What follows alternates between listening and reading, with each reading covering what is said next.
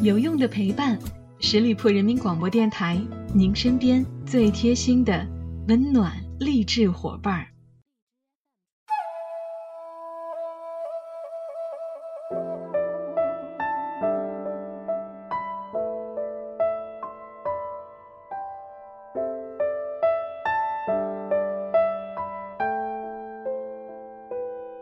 有用的陪伴，十里铺人民广播电台，您身边最贴心的温暖励志伙伴。朋友们，这里是每周一与您不见不散的名人风范，我是你们的老朋友小五。一九九三年，三十二岁的宋丹丹第一次在央视春晚当中演一个灰发布衣的老太太。等她从录制现场回家的时候，已经是深夜了。她发现两岁大的儿子巴图发高烧。昏昏沉沉的倚在他的背上。忙于工作，他已经很久没有顾及到孩子了，担心和内疚涌上心头。好不容易到了医院，值班医生抬头发现是他，未语先笑。宋丹丹的声音急得有些发颤：“大夫，我儿子发烧快四十度了，麻烦您给看看。”哟，宋丹丹啊，你演的老太太真好，我儿子快四十度了。哎，你那个豁牙是怎么弄的呀？真像！你先告诉我，然后我才给你看。一瞬间，宋丹丹忽然眼泪掉下来，既委屈又想骂人，还不敢流露半分，指着医生为孩子治病呢。他擦了一下眼泪，告诉值班医生，他的牙上染了黑颜色。自从这天开始，宋丹丹连续四年没有再上过春晚，很长一段时间里，她是痛苦的。无论他做什么，观众都会没来由的笑。对他而言，谐星的身份既是巨大的推动力，也成了无法挣脱的沉重锁链。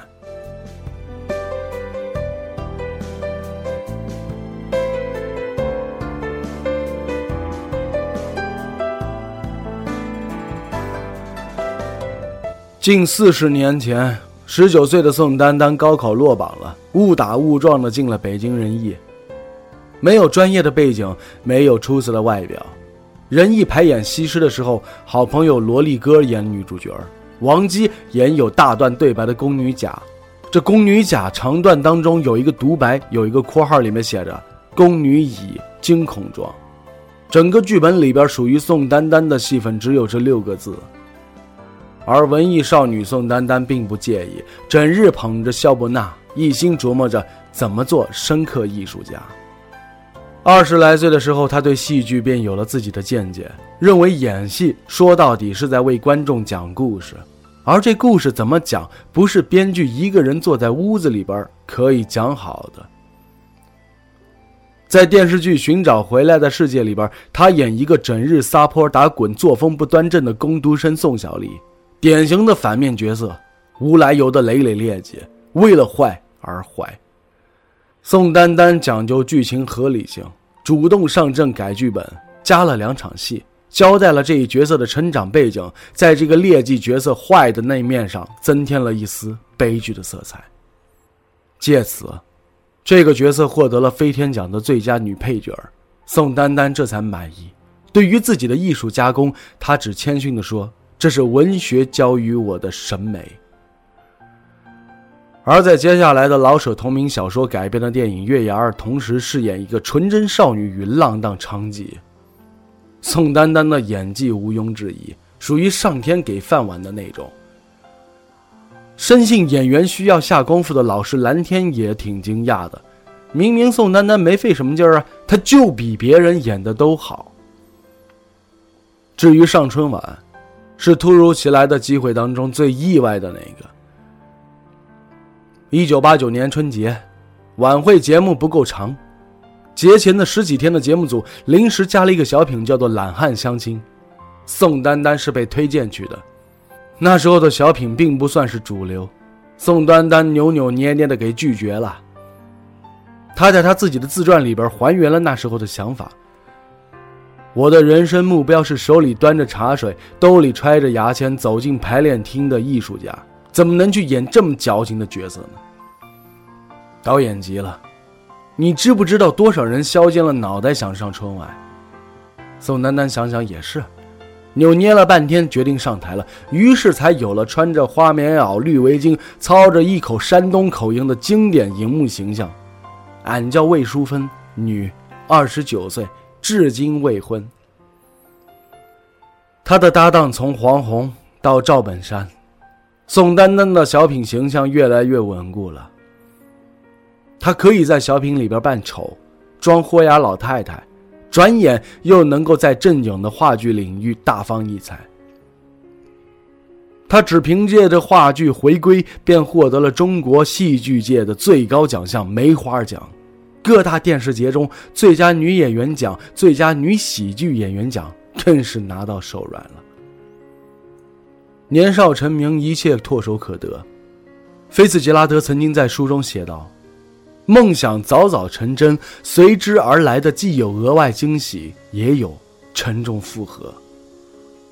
最红的时候，她带着几分傲气，认为自己是当下中国最好的女演员，而目标远大，甚至她瞄准了奥斯卡奖。正当他向这个目标前行，才发现，哪怕在话剧《茶馆》里边，他演被卖给人贩子、一生命运多舛的角色康顺子，人们看到他，仍然是想笑。这个时候，他才意识到自己与想象当中看谁都特俗的深刻艺术家，几近相背而驰。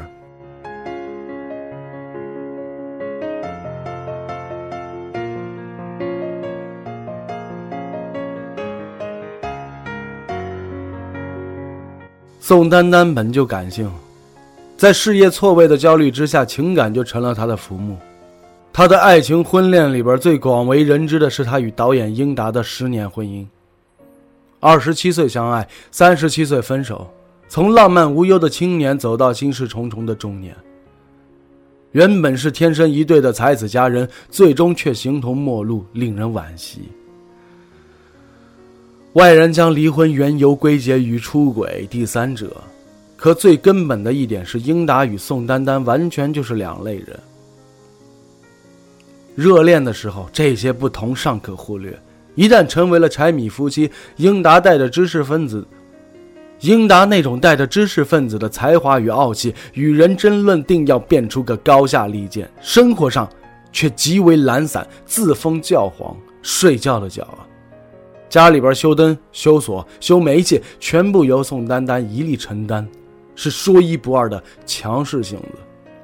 这段不平等的关系，英达有时候会埋怨：“你什么都不让我做，什么都要按照你的意志。”后来，我爱我家开了国内电影喜剧的先河，英达的杂学派上了用场，步入事业的高光时刻。与此同时，他与编剧梁欢的绯闻也四处飘散。最终，宋丹丹主动找他提出离婚，英达也没有挽留。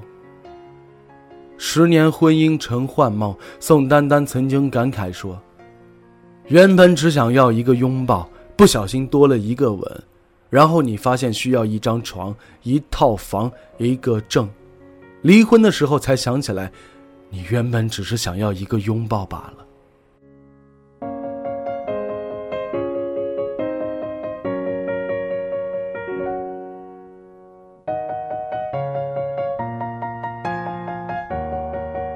一九九七年，宋丹丹三十六岁，她和英达正式办理离婚了。有缘的时候，随便怎么样都好；缘尽时，一切灰飞烟灭。就在此前，他还一脸真诚的与朋友分享：“我只爱现在的年龄。”他的眼里还略显得意。十八岁还什么都不可知，而现在我基本上算得上是功成名就了，做着自己最喜欢的职业，嫁给了最爱的男人。说这话的时候，他哪里想到，转眼间离婚、事业低谷接踵而来。没有人找他拍戏，年龄又回不到过去了，生活却回到了原点。中年危机和中年女演员的困境这两个经久不衰的议题，二十年前的宋丹丹便尝到了各种滋味。而站在人生突如其来的分割点上，宋丹丹形容自己像个刚毕业的学生。提着两只箱子，既没有家，也没有前景。绝望的时候，在亚运村租来的公寓里边，整日以泪洗面，逢人便哭诉自己的悲惨境遇。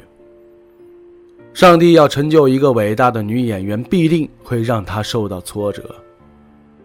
或许信念坚定，生活终于一切向好，事业上面虽然无戏可拍，可仁义的话剧以及昨天、今天、明天、火炬手等多部小品，仍让他不断的出现在观众眼前。而感情上，就在宋丹丹觉得自己会和儿子相依为命的时候，也认识了一位儒雅的圈外男士。正如《家有儿女》当中宋丹丹演过的刘梅。这是个重组家庭。虽然第一次见面的时候，妓女赵婷从牙缝里边蹦出她的名字宋丹丹，可随着宋丹丹待她真心实意，不知不觉当中，孩子的心被融化了。某天夜里，红着脸结结巴巴叫出一声“妈咪”。说这话的时候，小女孩的脸上笑意盈盈。人人都在夸宋丹丹的处理方式。他在《杨澜访谈录》里边坦言说：“其实没有人真的喜欢别人的孩子，这是违背天性的，也不是说不喜欢，就是顾不上。而对自己丈夫的孩子好，更像是抱住浮木的感受。她渴望得到更多的爱。走出婚恋的困境之后，她可以坦诚地向媒体袒露自己当年的脆弱了。”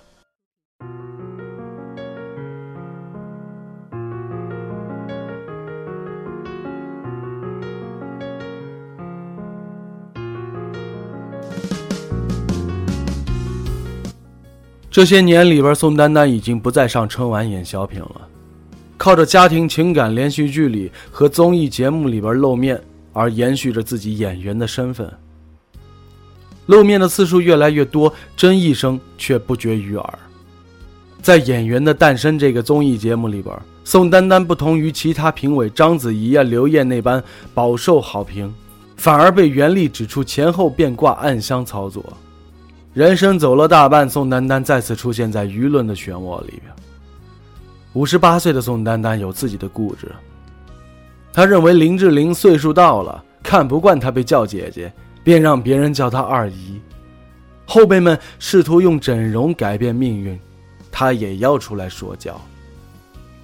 这些行为都不算讨喜，旁人不解，只有老朋友赵宝刚懂她。这两天他觉得你不好了，就会过来跟你说：“宝刚，你不好了，我不理你了。”过两天又会跑来跟你说：“宝刚，我错了，你还是挺好的。”他仍然是直率、敏感，保持着演员最可贵的天性。赵宝刚总结他是性情中人，而宋丹丹大可以如很多演技派老戏骨那般减少在屏幕的曝光率，可他偏不。她是真的热爱舞台，可终究错过了证明自己的机会。宋丹丹和现任丈夫结婚八周年的时候，曾经开过一个 party，搭了一个舞台，邀请了亲朋好友近百人，所有人都在注视着她。只见宋丹丹清清嗓子：“各位好朋友，从我做演员的那一天起，我就梦想得到奥斯卡奖。”二十五年来，我这脑子里边一直在组织着那两三分钟的获奖感言。眼瞅着年纪大了，这奥斯卡是得不上了，我这感言憋得挺难受的。今儿个我就自个儿弄一个典礼，站在这儿跟大家说说。他从误打误撞的从业经历说到了这些年的浮沉坎坷，提及与黄宏、赵本山的合作，逐渐走上了喜剧之路，仿佛。是一场漫长的人生回顾。屋后的草坪上，暖黄色的阳光洒在每个人脸上，一切如梦如幻。这场虚设的奥斯卡，仿佛圆了他多年的梦。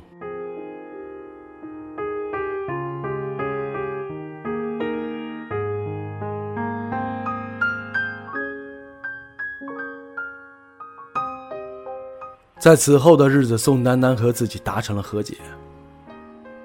他告诉去采访他的人物的记者：“娱乐圈是英雄美女的事业，他很庆幸自己在喜剧的表演路上找准了位置。只是偶尔深夜的时候，宋丹丹会感叹：大艺术家都是叛逆者，一旦丢失叛逆，创作便会变得媚俗。话锋一转，他带着几分自嘲：“像我这样子媚俗了大半辈子的老的女演员，看来注定是成不了大艺术家喽。”五十八岁的宋丹丹变得平和了，与自己和解的背后，曾经经历过怎样的矛盾与挣扎，旁人自不可知。遥想在仁义的时候，濮存昕曾经劝慰他。无论怎么对待事业、亲情或者生活，都可以选择你的态度，但是必须承受你的结局。曾经的宋丹丹或许不懂，如今她终于懂了。好了，亲爱的听友们，感谢大家收听今天的名人风范，我是小五，欢迎大家关注十里铺人民广播电台公众微信，在订阅号中直接搜索“十里铺人民广播电台”，点击关注就可以了。我们下期节目再会喽。拜拜。